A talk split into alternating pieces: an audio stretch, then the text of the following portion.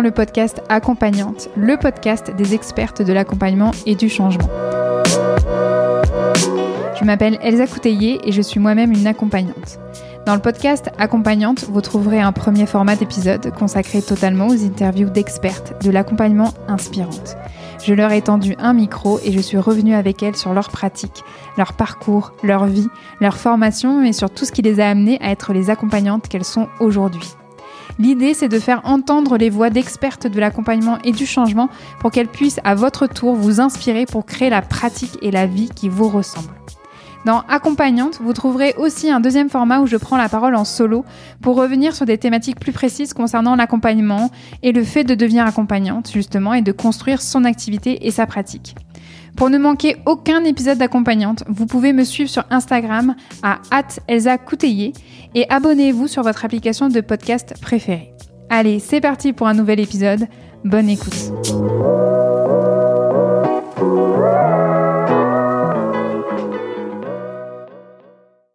Bonjour à toutes, bonjour à tous. Me revoilà pour la saison 3 d'accompagnante. Ça me fait vraiment très plaisir de vous retrouver. C'est reparti pour un tour au programme. Des épisodes solo sur la pratique et la posture d'accompagnante, sur le développement d'activités, sur des ressources pour toujours vous aider à mieux accompagner. Et aussi des épisodes interview toujours aussi généreux et inspirants avec à mon micro des accompagnantes puissantes. J'espère que vous allez bien et que vous avez passé un bel été. De mon côté, ça va très bien. Première vacances en famille à 4, c'était sportif mais super chouette. Ou plutôt, c'était sportif et super chouette. J'ai rechargé les batteries à fond et j'ai notamment profité de l'été pour couper complètement mes réseaux sociaux et mes mails. Donc si certaines, certains m'ont envoyé des messages et que je n'y ai toujours pas répondu, je suis désolée, n'hésitez pas à me les renvoyer. Et pour les personnes qui souhaiteraient communiquer avec moi, privilégiez toujours s'il vous plaît mon mail hypnose.elsacouteiller.com ou mon Instagram at Je ne suis que trop rarement sur Messenger. Et concernant Instagram, vous l'avez entendu, et oui, j'ai changé le nom de mon compte Instagram. J'ai fait une vidéo sur la plateforme pour vous expliquer pourquoi. Euh, je la mettrai en lien dans la section détails de l'épisode si ça vous intéresse.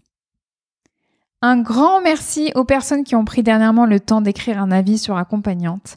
Vraiment merci. Par exemple, euh, merci à Camille qui écrit sur ma fiche Google Maps. J'ai adoré le podcast accompagnante d'Elsa qui m'a grandement aidé dans le cadre de ma réflexion pour ma reconversion professionnelle. Les épisodes sont bien construits et très enrichissants. Merci Elsa pour votre sincérité et bonne humeur. Eh bien, merci à toi Camille. Donc vraiment merci à toutes les personnes qui me prennent le temps. C'est important pour moi, c'est important pour le podcast. Euh, et oui, en effet, vous pouvez tout à fait laisser une note et un avis sur Apple Podcast ou sur ma fiche Google Maps. Cela m'aide donc à faire connaître accompagnante et ça me booste, ça booste mon moral pour la suite. Pour ce nouvel épisode, je vais vous parler de ma rupture avec Doctolib.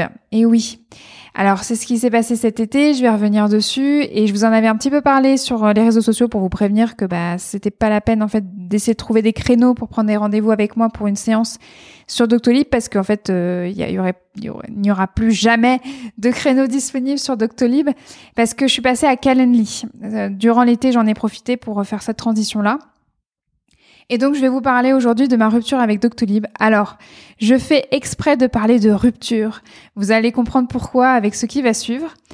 Mais avant, je vous replace dans le contexte. Euh, ça faisait donc quatre ans et demi que mon agenda était sur Doctolib. Et en juin, j'ai donc pris la décision d'arrêter. Alors, pourquoi? Pour quatre raisons. Tout d'abord, première raison, Doctolib, c'est cher. On va pas se mentir, c'est cher. Euh, mais maintenant, moi, j'ai trouvé qu'avec le temps, c'était devenu trop cher. C'est-à-dire qu'à une époque, j'étais OK pour payer ce prix-là, et puis finalement, à l'usage, pour moi, c'était devenu trop cher. Pour ce que j'en faisais, pour euh, ce que c'était, pour euh, la satisfaction que j'en avais. J'ai trouvé ça de plus en plus cher. J'ai trouvé ça qu'en fait, au, au fur et à mesure des mois, quand je faisais toujours euh, mes notes de frais et que je rajoutais la ligne Doctolib, de me dire quand même, oh là là, voilà, c'est cher quoi. Donc oui, c'est cher. Quand, quand on commence, surtout à l'époque, ça me gênait pas, c'est ça qui est bizarre. Je m'étais dit, ok, je, je, vais mettre ce tarif-là, mais là maintenant, en fait, j'ai plus du tout envie de mettre cet argent dans, dans un agenda en ligne. Je trouve qu'il y a quelque chose qui est incohérent, qui, qui ne va pas, en tout cas moi qui ne me convient plus. Et je vous expliquerai en fait pourquoi euh, il y a eu cette évolution euh, dans les prochaines raisons. Mais en tout cas, voilà, première raison, c'est surtout que je me suis dit en fait c'est trop cher. J'ai pas envie de mettre ce prix-là chaque mois dans mon agenda en ligne pour que oui, parce que ça me facilite la vie, oui, les personnes peuvent être autonomes, mais en fait non, trop cher. Deuxième raison, je l'ai un peu dit dans la première, mais je vais un peu plus développer ce que je voulais dire par là, c'est que pour moi, Doctolib, ce n'était plus un outil qui était adapté. C'est-à-dire que franchement, l'outil, il est trop lourd. Pour ce que j'en faisais, c'était trop lourd. J'utilise, franchement, au, plus grand des pourcentages, je pense que j'utilisais euh, 15-20% des options disponibles en fait sur l'outil. C'était pas du tout adapté. Donc euh, quelque part en fait c'était incohérent entre ce que ça me coûtait et comment je l'utilisais. Je me disais mais en fait euh, je, vais partir parce que je n'utilise pas correctement Doctolib. Je pense que cet outil est fait d'abord peut-être pour les personnes qui sont plus euh, oui, on va dire euh, des médecins, des médecins généralistes, euh, des médecins dans des cabinets voilà médicaux. Euh, moi, toute seule indépendante, franchement, de plus en plus, je trouvais que c'était trop lourd, trop lourd à gérer. Et puis surtout, je voyais qu'il y avait plein de mises à jour à chaque fois, plein d'options en fait qui étaient de plus en plus disponibles et j'en faisais rien. Ça m'intéressait pas. Donc je me suis dit à un moment donné, bah il y a quelque chose en fait qui, il y a un écart de plus en plus grand entre mes besoins et la plateforme. Donc euh, je me suis dit, oulala, va falloir peut-être que je me penche sur le sujet. Et c'est vrai que quand on est à fond dans l'année, qu'on a tous nos rendez-vous en fait qui sont pris et qui sont à prendre en fait pour les personnes qui veulent leur suivi, bah, c'est un peu compliqué de faire cette transition euh, comme ça au cours de l'année. Donc j'en ai profité cet été pour me dire ok en fait là maintenant je quitte Doctolib. Je remets quand même une petite couche de contexte. C'est ça date pas en fait de juin hein, mon envie de quitter Doctolib. Hein. Ça fait très très très longtemps que j'ai envie de quitter Doctolib, mais j'avais jamais trouvé vraiment le bon moment ou vraiment le moment où je me disais ok maintenant c'est bon j'arrête. Quatre ans et demi, hein, quatre ans et demi quand même de fidélité, hein, c'est quand même pas rien. Donc je pense que ce n'était pas que euh, j'avais. Je suis en train de vous parler de temps, je suis en train de parler, euh, voilà, du fait que c'était pas pratique de quitter Doctolib en plein cours d'une année. Bon. Euh, en tant qu'accompagnante émotionnelle, je sais qu'il y avait une petite couche d'émotion aussi derrière ça que j'ai dû travailler, traverser consciemment, inconsciemment. Euh, mais genre, j'y reviendrai encore un petit peu. Ouh là là, mais qu'est-ce qu'elle fait comme teasing, Elsa? Mais oui, mais parce que j'ai plein d'autres choses encore à vous dire avant d'aller sur euh, ce levier-là. Euh, toujours dans cette deuxième euh, raison, je reste dans, dans, la deuxième catégorie du pourquoi du comment j'ai quitté Doctolib, c'est que, alors c'est marrant parce que sur mes notes, j'ai marqué foutage politique annulation. c'est que pour moi, l'outil n'est pas adapté aussi par rapport à ça, c'est-à-dire qu'on ne peut pas personnaliser sa propre politique d'annulation euh, pour son propre cabinet. C'est quand même moi la cliente en fait de Doctolib, c'est quand même moi qui rémunère la plateforme, qui, qui donc qui paye pour leur service, et pour autant, je n'ai pas le droit d'appliquer ma propre politique d'annulation. Par exemple, pour moi, dans mon cabinet, les personnes que j'accompagne savent très bien qu'elles ont jusqu'à 48 heures à l'avance pour annuler ou décaler en fait une séance avec moi. Pourquoi bah, Il y a un sens à ça. C'est que c'est pour fluidifier le fonctionnement du cabinet. Ces, ces 48 heures-là me sont indispensables pour que je puisse prévenir les personnes qui sont sur ma liste d'attente pour leur dire, bah là, j'ai un créneau qui s'est libéré, est-ce que ça vous intéresse? J'ai besoin de ce temps-là. Quand, quand j'ai moins de temps, c'est extrêmement stressant pour moi parce que ça se passe vraiment à l'arrache entre deux séances. Et puis même carrément, en fait, je me retrouve parfois à avoir des trous dans ma journée alors qu'à la base, j'avais peut-être 6-7 séances, et bien je me retrouve qu'avec 4, voire 3. Donc c'est extrêmement frustrant en fait euh, pour moi. Donc ça, moi j'explique ça aux personnes. J'explique en fait sur mon site internet. Je, je, me positionne en fait souvent en séance ou quand ça arrive, quand il y a quelqu'un qui m'appelle, ben, on peut s'expliquer. Donc tout ça en fait, ça communique. Mais quand vous avez des personnes qui ne passent que par Doctolib pour annuler un rendez-vous moins de 48 heures à l'avance, donc en gros qui qui ne respectent pas en fait les la proposition de politique d'annulation que ben, j'ai essayé en fait de communiquer euh, comme j'ai pu, eh ben en fait euh, ben, j'ai aucun recours. Ben, c'est comme ça, c'est pour ma pomme. Je ne peux rien y faire. Pourquoi? On va remonter à mes tout débuts avec Doctolib où j'étais euh, très naïve et donc à un moment donné j'avais appelé ma conseillère Doctolib pour lui dire euh, bah, j'ai remarqué qu'il y avait des personnes euh, qui annulaient jusqu'à très tard leur séance alors que moi j'ai bien prévenu là où je pouvais que ma politique d'annulation c'était jusqu'à 48 heures avant le rendez-vous. Ah mais oui mais madame c'est normal parce qu'en fait, on a, c'est la politique de Doctolib.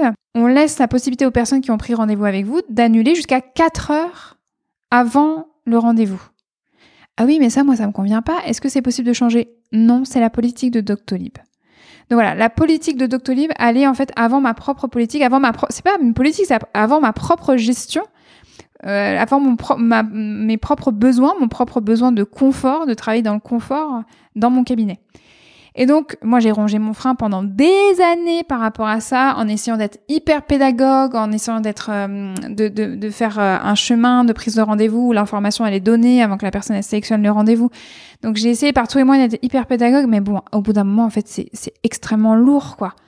Quand en plus, c'est moi qui paye en fait Doctolib, je peux pas avoir cette personnalisation là. Il y a des personnes, je suis désolée, il y a des personnes, elles respectent, elles m'appellent, on en parle. Euh, on essaie toujours de trouver des, solutions, mais il y a des personnes qui n'en ont rien à battre, en fait. Donc c'est un peu dur quand ça arrive dans ces cas-là. Alors je suis pas en train de dire que ça arrivait tous les jours, c'est pas ça. Mais ça, ça arrivait, et rien que ça, en fait, euh, c'était suffisant pour moi. Et c'était euh, donc une des raisons qui m'ont poussé pour me dire non, mais en fait, c'est bon, ça a assez duré.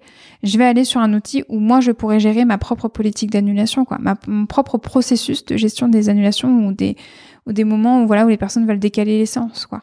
Remettre un peu d'humanité de, de, là-dedans, remettre un peu de contact, en fait, là-dedans. Voilà pourquoi, pour moi, pour ces deux raisons, l'outil pour moi était trop lourd dans les fonctionnalités et dans la prise en main. Et puis aussi, l'outil, en fait, n'était pas adapté par rapport à, en fait, surtout à cette, euh, cette notion d'annulation. Troisième raison de mon départ par rapport à Doctolib, bah, c'est une promesse qui n'a jamais été tenue par la plateforme. Je me rappelle très bien quand j'avais fait le contrat avec Doctolib il y a quatre ans et demi, quand j'avais eu donc quelqu'un qui m'avait assisté un peu pour la mise en route de l'agenda. On m'avait promis à ce moment-là que ça allait me donner énormément de visibilité, que les gens en fait ils allaient venir à, moi vraiment très facilement, qu'il y avait beaucoup de personnes qui cherchaient directement sur la plateforme et que euh, vraiment euh, ça allait pouvoir m'aider dans le développement de mon cabinet. Et en fait, au bout de quatre ans et demi, j'ai beaucoup testé. Hein. Moi, je suis quelqu'un qui teste à fond. J'ai tenu quatre ans et demi. Là, moi, j'ai une consoeur. En fait, ça fait deux mois et demi qui est sur Doctolib. Et en fait, au bout de deux mois et demi, elle a fait OK, ciao, bonsoir, non merci.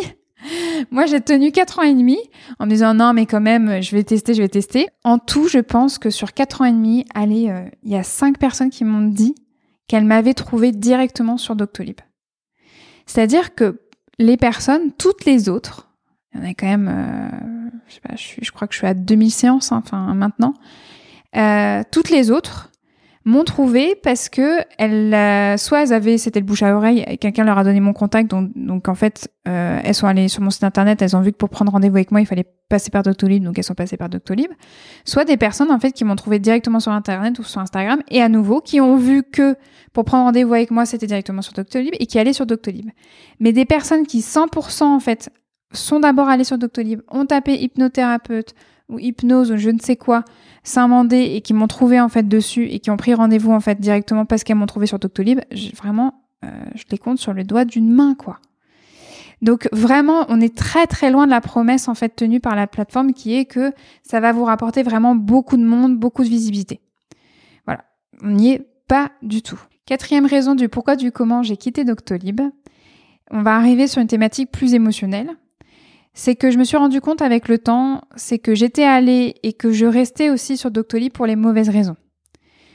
C'est-à-dire que à la base, je pense que je suis allée sur Doctolib pour me donner en fait un saut de crédibilité, vraiment un truc de hop, cette nana, elle est crédible, elle est professionnelle parce que en fait, elle a un agenda en fait Doctolib, Doctolib plateforme en fait de professionnels de l'accompagnement, plateforme souvent même de médecins puisqu'on a quand même doc euh, dans, ce dans le nom de la plateforme. Donc je me suis dit bah c'est pas c'était pas pour euh, justement faire médecin hein. au contraire hein, je c'était bien marqué que ma ma pratique n'était pas réglementée. Et ça je l'ai jamais caché. J'ai toujours raconté même euh, sur sur euh, sur ma fiche Doctolib sur mon site internet mon histoire mon parcours. Donc à aucun moment en fait on pouvait se méprendre. Par contre moi je pense qu'intérieurement émotionnellement j'y étais en fait pour des apparences professionnelles. Et au bout d'un moment en fait ça m'a pesé j'avais plus envie de faire genre que j'étais professionnelle parce qu'en fait, avec le temps et euh, l'expérience et, euh, et, et, ben, à un moment donné, j'assume que je suis pro, quoi. J'ai pas besoin de Doctolib pour faire professionnel et les gens peuvent simplement prendre rendez-vous directement avec moi sur mon site internet au travers d'un outil qui n'a rien à voir avec le monde de l'accompagnement. Et eh ben, c'est pas grave, en fait. Je suis une professionnelle. Voilà, donc je pense qu'il y avait quelque chose autour euh, de l'émotionnel sur ce, sur ce territoire, voilà, d'apparence pro. Après, je pense aussi, voilà, c'était lié à une énergie du manque. C'est que j'ai peur, en fait, que les gens ne me trouvent pas. J'ai peur que les gens, en fait, me trouvent pas pro. J'ai peur que les gens, en fait, euh, euh, ne viennent pas, euh, ne me trouvent pas assez crédible. En fait, vraiment toute cette énergie du manque. Vraiment, j'étais là-dedans. Faut, faut être honnête. Et donc, là, au bout de quatre ans et demi, c'est bon, ça va. Je peux dire au revoir. Il n'y a plus besoin. merci, mais non merci, c'est terminé. Et puis là, un autre élément émotionnel, et là j'ai mis le doigt dessus concrètement, c'est pas que j'ai mis le doigt, c'est que je l'ai vraiment assumé, c'est que euh, là avec Doctolib, ça, c'est la suite de ce que je viens de vous dire, hein. c'est qu'il y a Doc en fait dans le nom de la plateforme et qu'aujourd'hui, non seulement j'ai plus envie de paraître professionnelle dans ce monde-là, de ce milieu de l'accompagnement, mais en plus j'ai envie en fait même d'être euh, à contre-courant.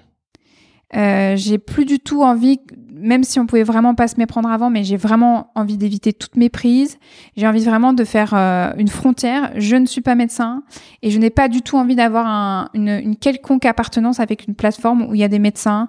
Pour le dire simplement, j'ai plus du tout rien à voir et rien à faire en fait sur cette plateforme-là. Ça ne me convient plus du tout. Il y a un mélange des genres dont je n'ai plus besoin et dont je n'ai vraiment encore plus, plus du tout, du tout envie. Voilà. C'est que de plus en plus, là, je sens que je suis dans un nouveau cycle d'accompagnement où je vais de plus en plus assumer euh, ma manière de pratiquer. Ma manière de pratiquer va aller chercher en fait plein d'outils différents des outils en fait avec des paradigmes différents, avec du paradigme scientifique, neuroscientifique, mais des paradigmes aussi beaucoup plus créatifs, artistiques, des paradigmes imaginaires, des paradigmes intuitifs, des paradigmes ésotériques. Je vais mélanger de plus en plus en fait tout ça. Donc en fait, je n'ai vraiment plus du tout, du tout envie d'être affiliée en fait à Doctolib. Ne me convient plus. Je pense que vous le sentez. Hein.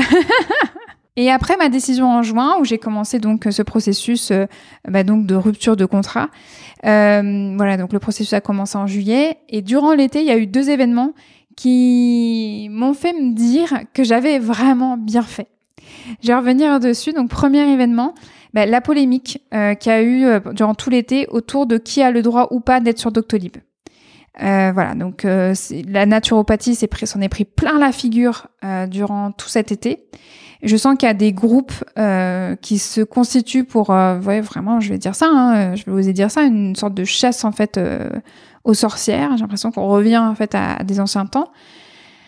Alors pourquoi pas? Parce que oui, c'est un besoin en fait de protéger les gens, c'est un besoin en fait de pouvoir euh, éviter du charlatanisme. Ok, très bien. Hum, bon, je j'ai plein de trucs à dire là-dessus, mais c'est pas l'objet en fait de cet épisode-là. Si ça vous intéresse, faites-moi coucou pour que bah, je puisse poser mes idées au clair avant de vous en parler. Donc oui, pourquoi pas en fait vraiment poser les choses de qui a le droit ou pas d'être sur Doctolib, comment on peut faire pour protéger les gens, comment on fait pour euh, vraiment que ça ne soit que des professionnels vraiment, euh, bah, on va dire de qualité qui soient sur la plateforme. Pourquoi pas C'est super, c'est génial.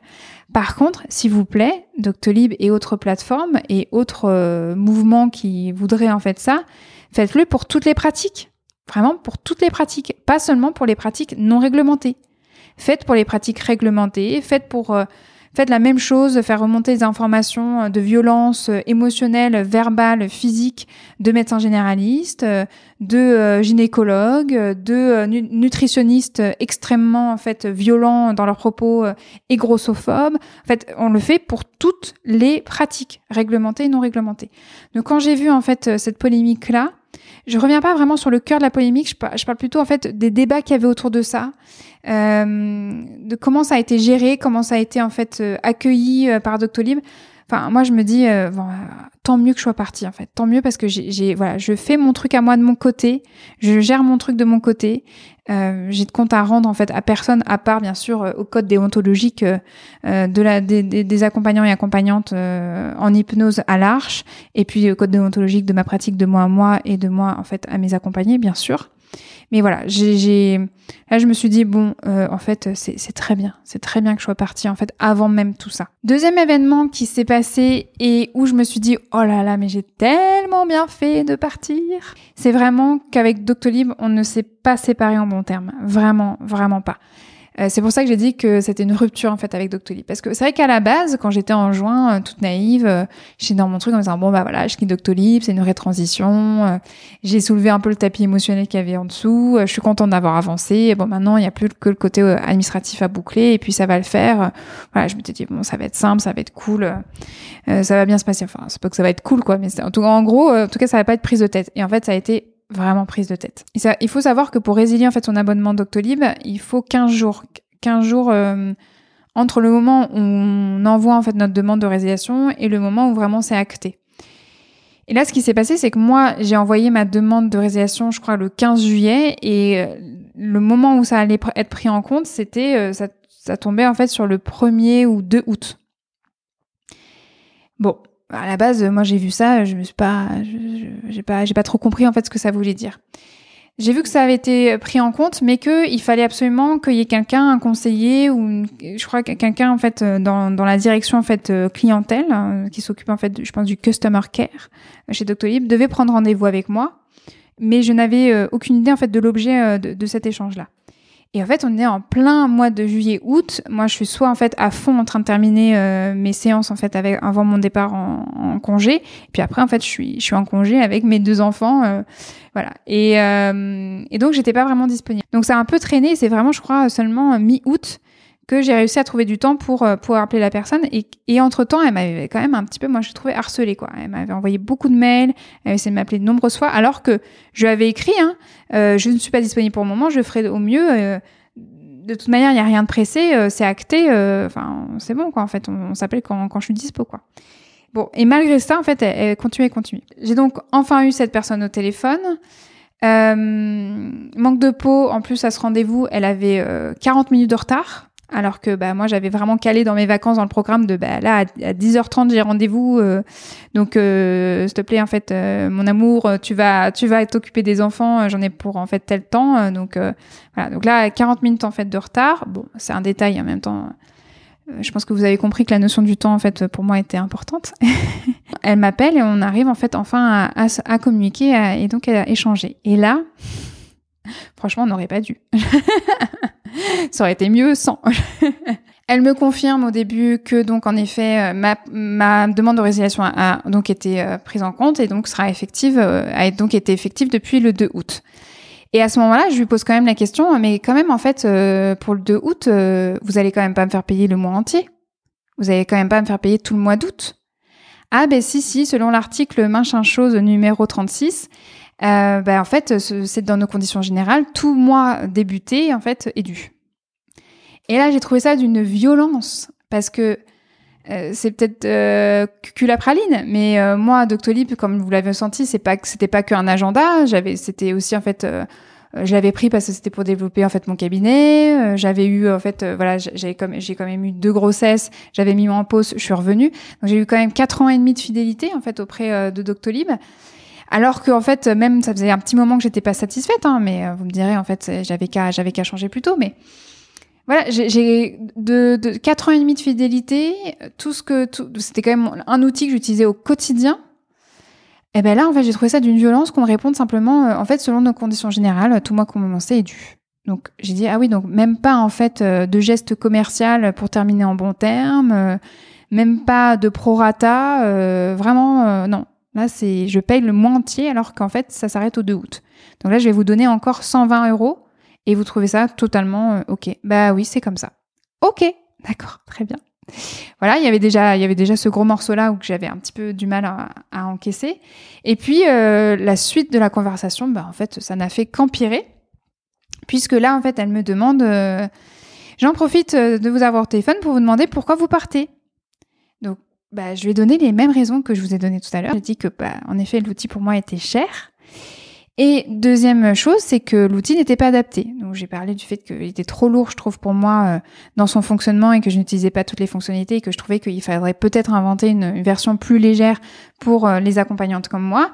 Et qu'en plus, je trouvais qu'il y avait un foutage de mm euh, concernant la politique d'annulation. Et en plus, j'ai nommé euh, que euh, aussi avait la promesse n'était pas tenue par rapport à la plateforme concernant la visibilité.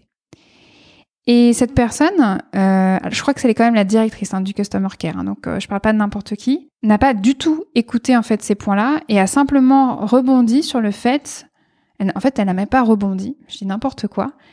Elle, est, m'a tout de suite en fait emmené sur un truc bah, sur lequel en fait j'avais pas du tout prévu de discuter avec avec elle. Donc niveau consentement, en fait, on est bien.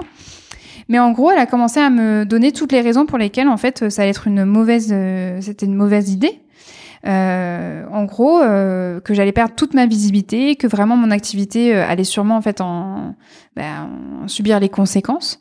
Parce que vraiment, Doctolib, euh, c'est un, c'est une, c'est un gros site euh, français et que ayant mon prénom et mon nom, ma fiche en fait Doctolib sur leur plateforme, ben j'allais en fait perdre la visibilité qui était liée aux, aux mots clés donc pour le référencement sur Google. Et donc bah, que j'allais vraiment sentir que les gens allaient, allaient vraiment en fait beaucoup moins prendre rendez-vous. Et donc, elle m'a aussi demandé comment les gens venaient à moi, euh, comment je me rendais visible. Et donc, j'ai bien précisé à la personne qu'en fait, 80% euh, des personnes qui viennent à moi aujourd'hui euh, viennent en fait avec le bouche à oreille. Donc, c'est des personnes qui connaissent déjà mon prénom, mon nom, qui connaissent déjà en fait finalement mon site internet. Et donc, j'ai juste à mettre un lien sur mon site internet, donc un agenda en fait en ligne, pour qu'ils puissent me trouver. J'ai pas besoin de Doctolib pour me rendre visible. Et elle n'arrivait pas à comprendre cet argument-là, ou elle ne voulait pas comprendre, et donc on s'est beaucoup, beaucoup frotté. J'étais un peu sidérée, j'avoue, par rapport en fait à cette conversation euh, que j'avais, où j'avais pas du tout consenti en fait à cette conversation-là. Moi, j'étais pas du tout partie en fait là-dessus. Et donc, euh, par A plus B, euh, elle était en train de me dire en fait que mon cabinet allait se casser la figure parce que j'étais en train de, quitter Doctolib et que vraiment j'allais avoir, j'allais vraiment subir un manque de visibilité et donc une perte totale, quasi totale en fait de, mes rendez-vous en fait en ligne. Waouh, ok. Et donc elle parle, elle parle, elle parle dans un monologue. Et en fait, heureusement, merci, merci en fait euh, tout le travail que je fais sur moi. J'ai réussi à la stopper. J'ai dit non, attendez, en fait, est-ce qu'on peut revenir sur le pourquoi du comment en fait vous êtes dans ce monologue-là? Quel est votre objectif? Quelle est votre envie en fait dans tout ce que vous êtes en train de me dire? Est-ce que c'est en fait de me faire une prophétie hyper négative, des suggestions hyper négatives? Parce qu'en fait, en plus, elle parle à une personne qui est qui est formée à l'hypnose. Donc moi, je connais parfaitement le poids des mots donc je lui demande, je dis, vous vous rendez compte quand même le poids des mots que vous êtes en train d'utiliser, les suggestions hyper négatives que vous êtes en train de me mettre en fait dans les oreilles, dans le cœur? Mais moi, moi, je, moi, j'ai pas signé pour ça, quoi. Et donc, elle, et donc, elle a, elle a vu en fait que je me, que je commençais clairement à me braquer. Et donc, pour conclure, elle a essayé de se rattraper, de sortir les rames en disant non, non, mais je dis ça en fait juste pour pas que vous soyez déçus, pour pas que vous soyez euh, euh surprise euh, et que, que voilà, ça soit une mauvaise surprise pour vous. Donc j'essaye de vous, de vous épargner en gros. D'accord, ok, bah merci, mais non merci, je vous ai rien demandé. Vous auriez quand même pu, justement, surtout après en fait m'avoir refusé un geste commercial, euh, après en fait n'avoir pas rebondi sur les points quand même que je vous avais du pourquoi du comment en fait j'avais quitté euh, Doctolib, vous auriez juste pu tout simplement en fait me sauter une très belle continuation, un très bon épanouissement et une très belle évolution en fait dans mon cabinet. ça aurait été en fait vraiment vraiment beaucoup plus cool. Ah mais oui, mais bien sûr, forcément, je vous souhaite ça. Ah oui, parce qu'en fait, vraiment, on n'aurait pas du tout cru. Et, euh, et donc, euh, on a terminé là-dessus. je crois que même je vais raccrocher au nez, quoi. Tout simplement. donc voilà, donc c'est pour ça que je parle de rupture, c'est qu'en plus, le départ de Doctolib n'a pas du tout été serein, zen et, euh, et, euh, et, tranquille. Non, il a été vraiment jusqu'au bout, en fait, euh, bah, relou, quoi. À partir du moment où j'ai fait ma demande de résiliation jusqu'au moment où j'ai raccroché avec cette personne-là, franchement, j'ai eu vécu une, une expérience de fin de processus avec Doctolib, euh, vraiment, euh, je, je, la souhaite pas parce que ça laisse un, vraiment un goût amer et on n'a pas besoin d'amertume en plus euh, dans, dans, cette vie. Donc voilà, c'était pour vous, c'était un peu long de vous expliquer tout ça, mais c'était pour que vous ayez vraiment tous les éléments pourquoi je parlais de rupture, que vous ayez vraiment le panorama du pourquoi, du comment en fait j'ai quitté Doctolib et ce que j'en pense aujourd'hui. Et donc pour conclure par rapport à ça et surtout par rapport à cette conversation que j'ai eue en fait avec cette dame, c'est quand même je retiens un truc qui est énorme, c'est que le seul point en fait euh, qui, qui, qui, était euh, dans, dans, sa bouche à cette dame, c'est que j'allais perdre de la visibilité. Mais rappelons-nous, s'il vous plaît, chers confrères, chers consoeurs, que la visibilité n'est pas euh, normalement le cœur de métier de Doctolib. Le cœur de métier de Doctolib, c'est un agenda en ligne. On n'est pas du tout sur un levier de visibilité. Donc que cette personne en fait me, me tienne la jambe pour me parler en fait de visibilité, euh, comme un argument en fait euh, d'un mauvais choix qui est de ma part, je trouve ça extrêmement limite. Et c'est pour ça en fait que je vous en parle.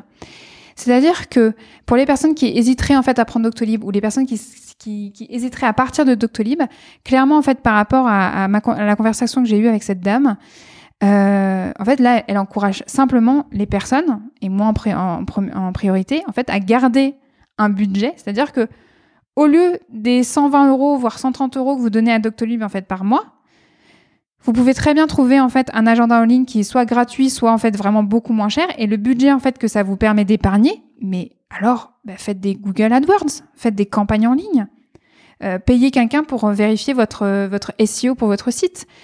Enfin, j'ai trouvé ça hallucinant que son argument, ça ne soit pas lié à son cœur de métier. Là, franchement, pour moi, il y a un truc qui, qui passe pas du tout. Ils n'ont pas du tout compris. En fait, moi, ancienne communicante et voulant en fait en plus dans le monde des médias, là, moi, je me dis là, il y a un truc qui est complètement à côté de la plaque. Voilà, ça sera le mot de la fin. Peut-être quelques derniers mots quand même au sujet de mon nouvel outil qui est Calendly, qui est donc dix fois moins cher. Il y a une possibilité en plus d'associer euh, votre agenda euh, pro donc euh, avec votre agenda perso parce que moi c'était ça en fait sur Doctolib c'est que j'avais mon agenda en fait en ligne perso et mon agenda en ligne pro c'était deux entités en fait séparées et j'étais tout le temps en train de jongler entre l'un et l'autre pour voir quand est-ce que j'étais disponible ou pas là il y a, possibilité de fusionner les deux ou en tout cas de les synchroniser donc quand même, en fait, moi, euh, je gagne du temps. Alléluia, quoi. Merci. Et aussi possibilité de personnaliser bah, son fonctionnement au niveau des annulations, euh, voilà, de votre politique d'annulation. Et voilà, on arrive à la fin de cet épisode. J'espère qu'il vous aura plu et qu'il aura éclairé votre lanterne sur ce sujet. Euh, si vous avez des questions, si vous avez besoin de précision, vous pouvez tout à fait me contacter sur mon mail hypnose.com et sur Instagram at on se retrouve très vite pour un nouvel épisode et d'ici là, prenez bien soin de vous. Un grand merci pour votre écoute. Vous pouvez retrouver toutes les ressources mentionnées dans cet épisode dans la section détails de celui-ci ou dans la description sur votre application de podcast préférée. Tous les épisodes d'accompagnante sont à votre disposition sur mon site internet slash podcast. Si cet épisode vous a plu, si vous voulez soutenir mon travail et m'aider à faire grandir accompagnante, vous pouvez le faire en notant, commentant et partageant le podcast autour de vous dans la vie hors ligne ou dans la vie en ligne. D'ailleurs, pour le en ligne, vous pouvez le faire directement sur votre application de podcast préférée comme sur Apple Podcast. Ou si vous le souhaitez, vous pouvez aussi directement mettre un avis sur ma fiche Google Maps Elsa Couteillé. On se retrouve très vite pour un nouvel épisode. En attendant, vous pouvez me suivre dans ma vie d'accompagnante sur mon compte Instagram Elsa Couteillé. J'y partage ma pratique et des conseils pour une relation harmonieuse avec soi et avec ses émotions. À très vite.